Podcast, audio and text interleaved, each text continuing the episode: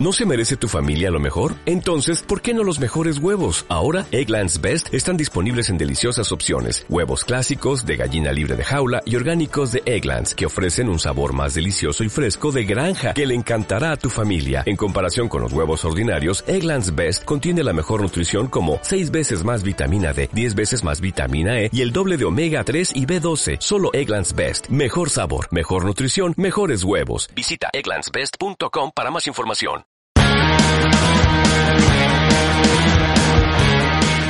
Tomando deuda eternamente, veía que no podía para ningún lado.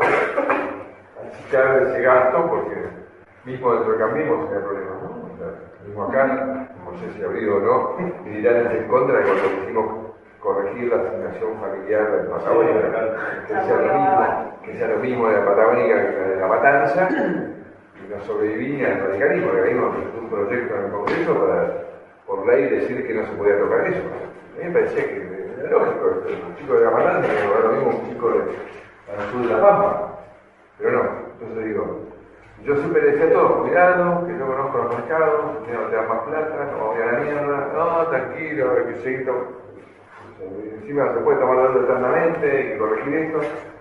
Y después cuando vino, me pasé un año y medio, fue una pesadilla. Dolor para acá, dolor para atrás. Y aparte siempre tenía que decirles calma, esto va sin saber si iba a parar, pero venía ahí. Si Trump se enojaba de a los chinos, si los turcos, las cosas que van pasando. Pero la verdad que lo- los últimos 30 días, a pesar de estar destruido, anímicamente después de año y medio, fue una experiencia increíble, increíble, porque fue como un momento en que ya me llevaba la energía de todos ustedes, me llevaba, me llevaba, me llevaba. Y era impresionante, impresionante lo que, sentíamos, lo que vibrábamos. Y eso es lo que nos dejó con esta sensación amarga de no haber podido continuar, pero convencidos de que no nos van a llevar puestos. El radicalismo acompañó más de lo razonable en muchos aspectos, ¿no? Así que me parece que es injusto. La Argentina necesita confiar en sus dirigentes y si él tomó las decisiones de ir al fondo y de tomar deuda, no puede responsabilizar a sus subalternos. Él la tomó en base a este a un proceso de deliberación con sus asesores, eh, etcétera. Eh, proceso de deliberación en el cual, por ejemplo, el radicalismo no participó eh, activamente, con lo cual eh, se, se tiene que, que responsabilizar él. Pero, ¿qué falló, piensa usted? La economía. La economía argentina no tiene remedio si no se llega a un acuerdo de fondo entre las fuerzas reales que existen en este país. Yo creo que existe una gran corriente conservadora. Eso no es ni malo ni bueno.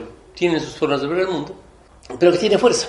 Controla los sindicatos, controla a los piqueteros, controla eh, gran parte del, del partido de derecha, que es la iglesia. Sí. Eh, y existen. Es porque hay una estructura política, que es el peronismo, y son una serie de grupos con intereses. Todos los grupos tienen intereses, no, Sí. no, no es malo, Sí. pero que son muy poderosos. Esos grupos los orienta Cristina Fernández básicamente, Hmm. y por eso yo siempre creí en el gobierno que para mm, hacer lo que algunos decían, el gran pacto nacional, había que pactar con ellos. O sea, ponerse de acuerdo con ellos en seis puntos, siete puntos Sí. de dónde puede ir la Argentina. ¿Y qué pasó? Que era imposible, pues si ellos querían derribar a Macri desde el primer día. Tenía todo el juego del helicóptero y de, de- de esto, del otro. Macri hizo el, el cambio del seguro social. Toneladas de piedras, gentes, parecía que se acababa el mundo. Sí. Creo que ahora, si ellos fueran más sensatos, se podría aprovechar para hacer lo contrario, porque los macristas no quieren tumbarle a Fernández. Hmm. Pues, creen en la democracia. Ganó él, que sea presidente. Dice que, un que- los kirchneristas no creen en la democracia. Eso es lo que pasa en el fondo. Hmm. Cuando fueron oposición, ciertamente. Sí. Entonces, ellos tienen la razón, no necesitan hablar con otros, que es lo que querían algunos que rodeaban a Macri. Ampliemos la base del gobierno. Nos Sí. conseguimos cuatro peronistas más, metemos Sí. presa a Cristina, destruimos el peronismo y cambiamos el país. Cuando subimos al gobierno, Melcoñán presentó el plan de ajuste total. Hmm.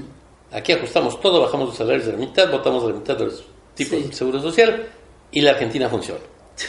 Y claro, funciona sin nosotros. Nos Sí. votan por la ventana al mes Y no sé si sigan funcionando después. Usted se opuso. Pero totalmente a muerte, pues. Por eso no pueden también me tiene bronca. Sí. Por ahí fuimos, en parte por mi influencia, al gradualismo. De quienes votaron por Macri, ese 40% argentinos, tres de cada cuatro censuraban la política económica de Macri. ¿Pero va a seguir en política? Creo que sí. No va a irse a la política, pero no estoy seguro de que él intente ser presidente otra vez. Hmm. Ya fue, hizo lo que pudo. Usted decía que, se, que creo que lo escribió, este, que iba a ser invencible Cristina si la perseguían la metían presa. Yo creo que además de ser contrario a los principios de perseguir a una persona, Claro. la hacía invencible. Mm. Eh, todos estos líderes de América Latina que han sido perseguidos, y la prueba más fuerte es el general Perón y los 18 años de proscripción, Sí. terminan siendo invencibles. Cualquier estudio decía que Cristina era la dirigente de oposición más popular y más poderosa. Sí. ¿Cómo podía ser yo tan tonto de decir que estimulemos enfrentarnos a ella? Hmm. Habría sido ideal enfrentarnos a un tipo como O a la Baña. O la baña. A ver, hay que ser objetivos. Simpaticemos o no con ella. Es la mujer más brillante de la historia argentina. Ha sido dos veces presidente. Hmm. Ha sido senadora. Ha sido todo lo imaginable. Hmm. Ha permanecido en el poder 20 años. Sí. También 10 años en Santa Cruz. Hmm. Y no es como Isabelita, que llegó a eso porque era la mujer de Perón. Sí. Bueno, yo creo que Durán Barba es un, es un provocador que no ha contribuido en lo más mínimo en el gobierno de Macri. La verdad que este, es, el, el- el presidente Macri por lo menos se sometió a elecciones, tomó responsabilidades, eh, eh, pero Durán Barba es un consultor que da opiniones, que provoca. Yo creo que su ego le juega una mala pasada. Yo creo que es un inútil, de- definitivamente. Es decir, eh, sus contribuciones han sido bastante pobres. Eh, Pero era avalado por ahora, el presidente- ahora expresidente, eh, ¿no? el, el- el presidente Macri es el que lo avaló, ¿no? El programa de hoy tiene dos partes. Primero estas declaraciones de Macri y de Durán Barba que explican para mí bastante lo que ha pasado en los últimos cuatro años. Y en la segunda parte tal vez explique lo que va a pasar en los próximos cuatro años porque se refiere a la suspensión del pacto fiscal y a este acuerdo en que han llegado los gobernadores de Cambiemos con el gobierno para suspender las bajas de impuestos en las provincias, ¿no? la suspensión del, del pacto fiscal. Macri ahora nos dice que él se daba cuenta de que el país se iba a la mierda con esto de la joda de la deuda, pero él, ¿qué hizo? Lo que hizo fue, en vez de eh, hacer algo por el país que se iba a la mierda, lo que hizo fue acordar con sus asesores seguir adelante con algo que no iba a funcionar. Mientras tanto, afuera había personas que le decían lo que estaba pasando, que le estaban diciendo, no, mire, usted maneja un Titanic, usted maneja un Titanic de, gasto público y de altos impuestos y de alta inflación. No le sume a eso endeudarse para patear para adelante el problema. ¿Y qué le decía Mauricio Macri y el equipo político, los asesores de él, ¿no? la bajada de línea, eh, Iglesias, eh, el diario de la Nación, Fernández Díaz, que hablaba de los liberalotes, todos hablaban de los liberalotes, qué irresponsables, no entienden nada, acá se están haciendo las cosas eh, geniales y vamos de a poco, porque no se puede, van a matar al paciente. Bueno, mataron al paciente, lo que dice Mauricio Macri, que lo mataron, ¿no? Eh, pero él le hizo caso, en vez de hacerle caso a lo que veía y a lo que sabía que iba a pasar, siguió embarcado ahí, mientras hablaba de los liberalotes, mientras se victimizaba del círculo rojo, conjugando todo esto, y es muy difícil confiar en Mauricio Macri. In- Incluso es difícil confiar si él hace el diagnóstico adecuado, porque ya sabemos que aún haciendo el diagnóstico adecuado actúa para el otro lado. Y además habla mal de los que le dicen lo que él mismo dice que estaba pensando. Y después tiene esta cosa de siempre estar conectado con sus cuestiones internas, con cómo él se siente, ¿no? Que, que lo hace muy limitado como dirigente, como, como líder, lo hace muy limitado. Siempre viendo a ver qué le pasa a él, si se deprimió, les cuenta que se deprimió, hace como una especie de terapia de grupo, y pero que gracias a ustedes y al apoyo de ustedes después me sentí bien, como si sus este, sensaciones y sus sentimientos fueran nuestra preocupación. Yo le preguntaría en qué te has convertido, Mauricio Macri, ¿no? Macri tiene que atacar. Yo nunca lo vi hacerlo. Macri tiene que rendirle, tiene que preguntarle, tiene que mirarle a los ojos. Lo voy a decir total como a mí no me van a contratar. Tiene que mirarle a los ojos a Scioli y decirle, Daniel, ¿cómo te convertiste en esto? Ahora pareces panelista de 678. Daniel, ¿en qué te has transformado? Pareces un panelista de 678.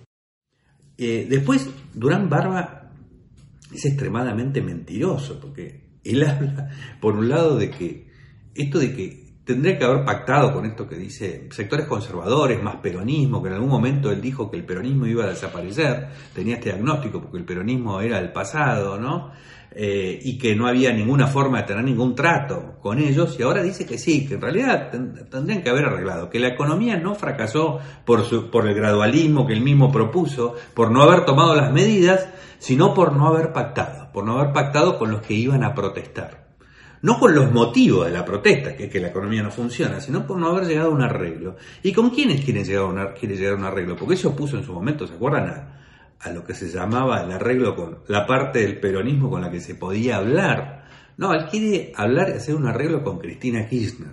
A la vez que propone un arreglo con Cristina Kirchner, dice que es imposible el arreglo con Cristina Kirchner, con, su, con lo cual su plan es malísimo, ¿no? Después está esto de, de sumarse a la victimización de Cristina Kirchner porque ha sido perseguida.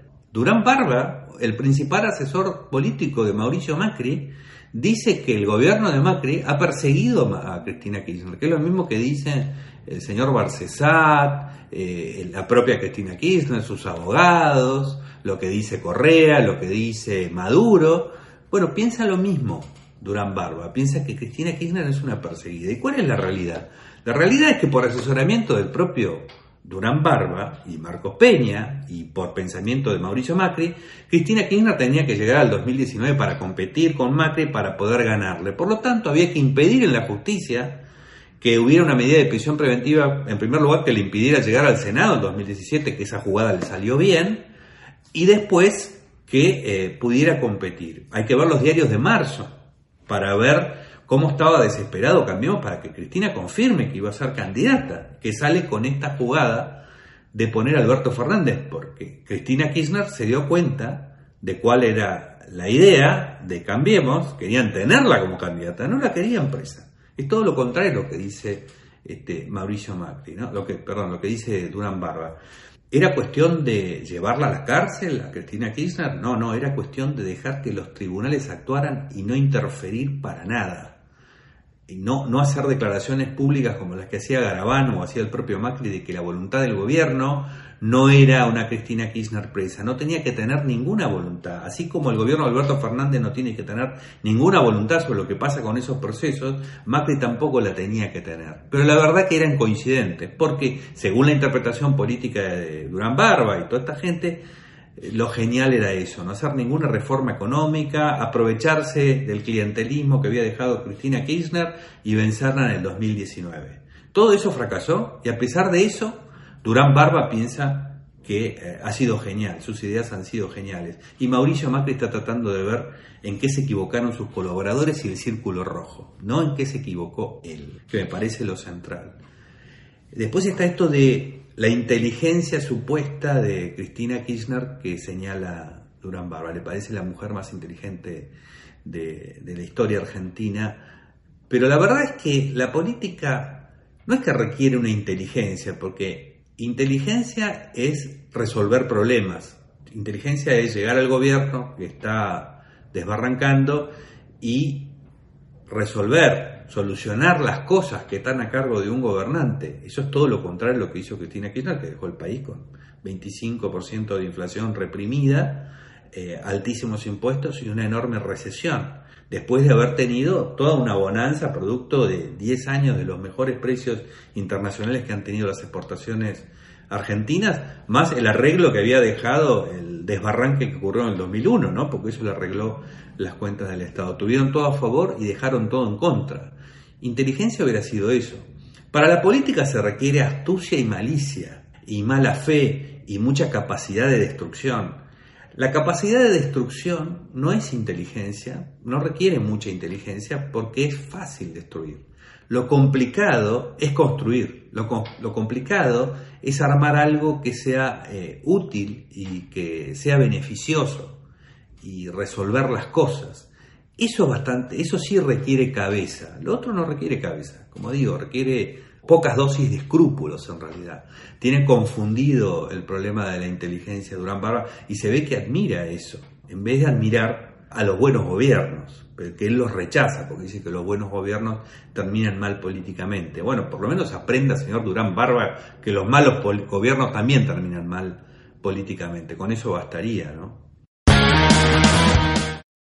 Y bueno, lo más importante es que el año que viene iban a volver a bajar las alícuotas de algunos impuestos provinciales, como ingresos brutos, el impuesto de sellos, como ya había ocurrido en el 2017 y 2019 en muchas provincias, no en todas, y eso iba a aliviar eh, la situación de empresas y familias en materia de competitividad y también de precios, porque el impuesto de ingresos brutos generalmente se traslada hacia adelante y lo terminan pagando los consumidores. Tiene la palabra el diputado Javier Campos. Esta sesión le, yo creo que le merece una palabra médica, que la que mejor se le, se le ajusta, señor presidente, es la, es la esquizofrenia. Unas alteraciones mentales que tienen que ver con la pérdida de contacto con la realidad. Acabamos hace una hora de votar una ley para reprogramar una deuda. Todos los discursos, la mayoría de los discursos acá en este recinto coincidieron en que la deuda no es más que déficits acumulados. Y sin embargo, la primera ley, una hora después, que se presenta después de que con mucho consenso votáramos autorizar al Gobierno Nacional a reprogramar con mucho, con mucho apoyo opositor esta, esta deuda, lo primero que se trae es autorizar a las provincias a aumentar impuestos, a seguir gastando, a aumentar el gasto y seguir agrediendo a nuestra población con más impuestos. Claramente está ausente en todos los discursos la idea de meterse con el gasto estatal, que nos está consumiendo de a poco y está corroyendo las, mismas estructuras del ser argentino. Ya eh, no podemos seguir administrándonos como estamos. Básicamente estamos, acabamos de aprobar la sexta o séptima, no sé bien, reprogramación de deuda en 36, 37 años de democracia. O sea, una cada cinco, cada seis años. Ya lo dije en el, eh, cuando, cuando tuvimos la ley de, tratamos la ley de emergencia económica. Tenemos de 107 últimos años 100 años de déficit fiscal. Y seguimos insistiendo y nadie habla del gasto estatal para realmente encarar una reforma de fondo. Nosotros acá solo tendríamos que estar hablando de una reforma de fondo estatal y no hay una sola persona que hable de eso y de incorporar los incentivos correctos a la buena administración en este país. El consenso fiscal era una de las pocas cosas que el gobierno, que nuestro gobierno, el gobierno de Cambiemos pudo hacer para tratar de contener el gasto estatal y empezar a devolver impuestos a la población. Una de las pequeñas, muy pequeña, casi una gota en el océano. Bueno, ni siquiera eso, señores. Ni siquiera eso. Yo creo que no sé si nos damos cuenta lo cansada que está la gente. Termino, señor presidente, simplemente diciendo que para cambiar el estado de cosas en la Argentina hay que cambiar las cosas en el estado argentino. Eh, es muy curioso porque hace un año o dos, eh, lo poco, como dice el diputado de Campos, que yo no sabía que existía, me gustaría saber qué estuvo haciendo estos cuatro años durante el gobierno de Mauricio Macri, porque tendría que haber hablado antes. Y no es que me quejo de que hable ahora, espero que ahora, que no sea que hable ahora porque está en la oposición y si después vuelven a estar en el oficialismo se vuelve a callar, porque esto no serviría de nada. Pero dijo exactamente lo que está pasando en la política argentina. Un solo diputado que dice lo que está pasando en la Argentina. Hay una coincidencia entre Macri y Alberto Fernández, ¿no? En esto de explicarse del problema que han tenido con la deuda. ¿no? Yo, me he endeudado, dice Macri, pero porque me lo dijeron mis asesores. Y para Alberto Fernández y para Martín Guzmán, ellos reciben el problema de la deuda. Y acá Campos le da la solución, ¿qué es la deuda? Acumulación de déficit fiscal. La deuda es la parte del déficit fiscal que no te van a cobrar con impuestos o con inflación ahora, te la van a cobrar con impuestos e inflación del futuro. Es decir, todo el gasto público que está ocurriendo en la Argentina, como dije la semana pasada, no te lo están cobrando. Te están cobrando una parte, el resto se ha financiado. Lo han pagado con tarjeta, lo vas a pagar después. O sea, imagínate, si no pagas, podés pagar el gasto público actual, ¿cómo vas a hacer para pagar el que fue pateado? O sea, no, no podés pagar el que están cobrando ahora. ¿Cómo vas a hacer para pagar eh, el que fue financiado? Pero ellos dicen que eh, tanto Macri como, como Alberto Fernández está el problema de la deuda. ¿Y de dónde se origina? ¿Cómo se origina el problema de la deuda? ¿Es algo como el clima? ha llegado un terremoto o ha llegado un, este, una tormenta, un huracán y a nosotros nos ha llegado la deuda. No, la deuda es consecuencia de que el Estado no puede pagar lo que consume y entonces tiene que pedir prestado y la gente tampoco puede pagar lo que le quitan eh, y, y entonces hay recesión y no hacen el diagnóstico adecuado. Y un solo diputado en el Congreso habla de cuál es el problema. Después de que hacen el arreglo de la deuda que está causado por los déficits fiscales, empiezan de nuevo con la joda de ver cómo hago para no quedarme sin impuestos.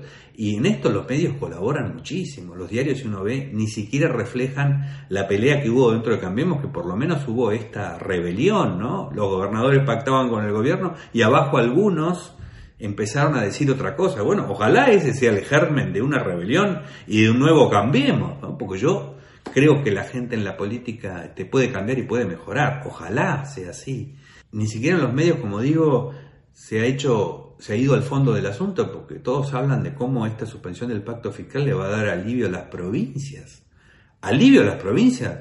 Las va a matar a las provincias. Lo que van a pagar estos impuestos que ahora no se van a reducir son las personas que viven en las provincias. Le va a dar alivio a la política. Y en esto consiste el pacto básico de la mafia política argentina. Se podrán pelear con lo, por lo que sea, se podrán pelear por la estética que sea. Unos aman al correcaminos y otros detestan al correcaminos. Unos quieren salir en la revista Hola y otros quieren sacarse una foto con Evo Morales. Pero a la hora de quitarle la guita a la gente, están todos de acuerdo. Están todos de acuerdo en la continuación de la joda.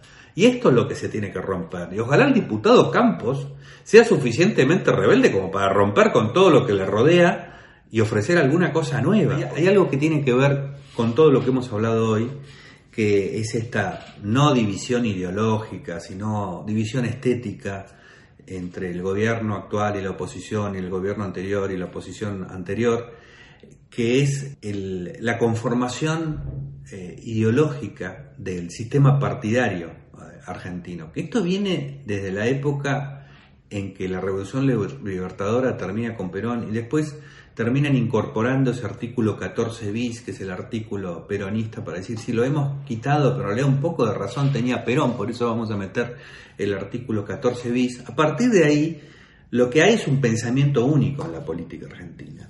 Reparto social, este, gasto público, eh, empresas estatales, no existe desde que se va Perón hasta el año 89, no se privatizan las empresas públicas. O sea, hubo todo ese tiempo sin que se eh, revirtieran las principales eh, cosas nefastas que había dejado el peronismo. Lo lleva adelante un gobierno además que es peronista esa reforma. Y no se deshacen las juntas de granos, las juntas de carne, las regulaciones. Todo eso continúa. Lo que ocurre desde el 55 hasta el 59, hasta el 89, es una sucesión entre peronistas eh, nominales, nominales y peronistas militares y radicales, con un solo sistema económico y político, con un solo pensamiento, y siempre acusando a los que se quejaban de eso de ser extremistas, pero el país siempre sin solucionarse, ¿no? ¿Y qué es lo que pasa en el 89?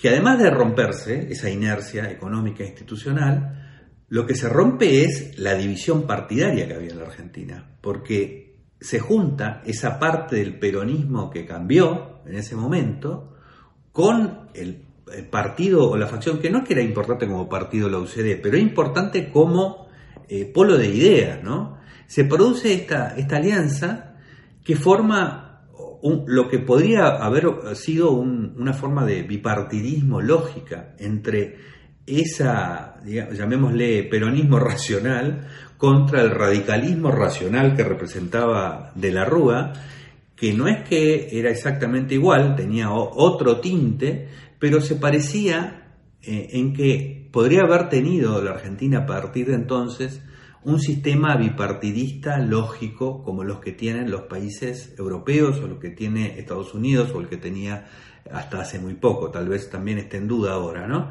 Perón con esto de, de tomar por derecha e izquierda había conseguido que la discusión de ideas en la Argentina se volviera totalmente estúpida o vacía.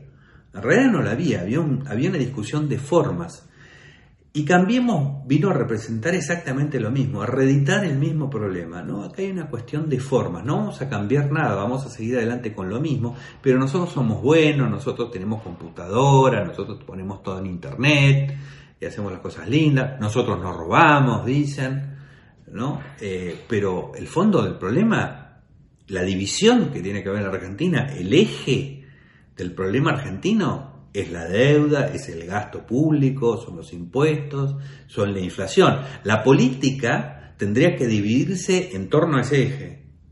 ¿Cuánto estás de acuerdo con ir a fondo, con terminar con el gasto público y, apertura económica en general? ¿Y cuánto lo resistís, pero no lo resistís del todo? Esa división no, no existe. ¿Por qué pasa esto? De que Cambiemos decidió, por decisión estratégica fallida del señor Durán Barba, que no querían estar ahí que no querían ser los neoliberales, que no era un partido liberal, todo el tiempo estaban ratificando esto, que se iban a quedar ahí muy cerquita del kirchnerismo, que fue la estrategia con la que llegaron al poder, quedarse muy cerquita sin pelearse para tratar de robarle algunos votos por ahí, lo cual este, a lo mejor les dio resultado con bastantes casualidades para llegar al gobierno, pero en el momento de tener responsabilidad, los resultados mandan, ¿no? quedarse cerca del kirchnerismo, quedarse cerca del fracaso.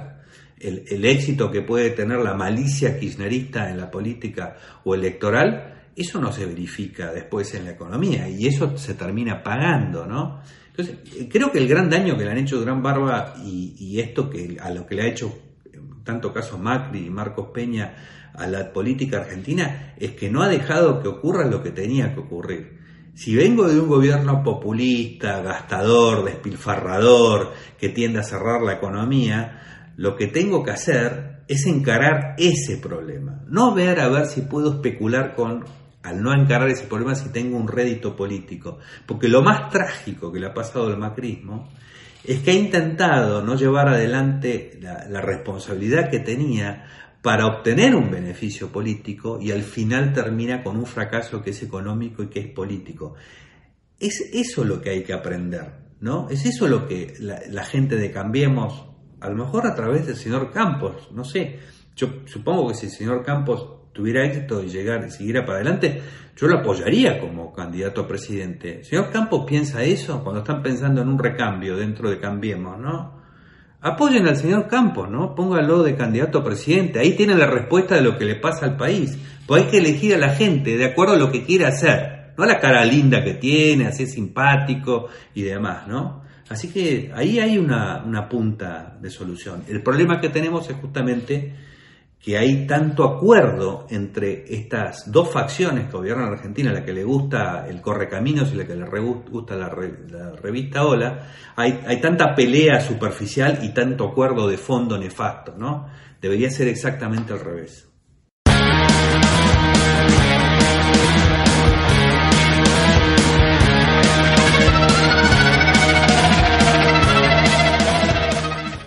¿No se merece tu familia lo mejor? Entonces, ¿por qué no los mejores huevos? Ahora, Egglands Best están disponibles en deliciosas opciones. Huevos clásicos, de gallina libre de jaula y orgánicos de Egglands, que ofrecen un sabor más delicioso y fresco de granja que le encantará a tu familia. En comparación con los huevos ordinarios, Egglands Best contiene la mejor nutrición como 6 veces más vitamina D, 10 veces más vitamina E y el doble de omega 3 y B12. Solo Egglands Best. Mejor sabor, mejor nutrición, mejores huevos. Visita egglandsbest.com para más información.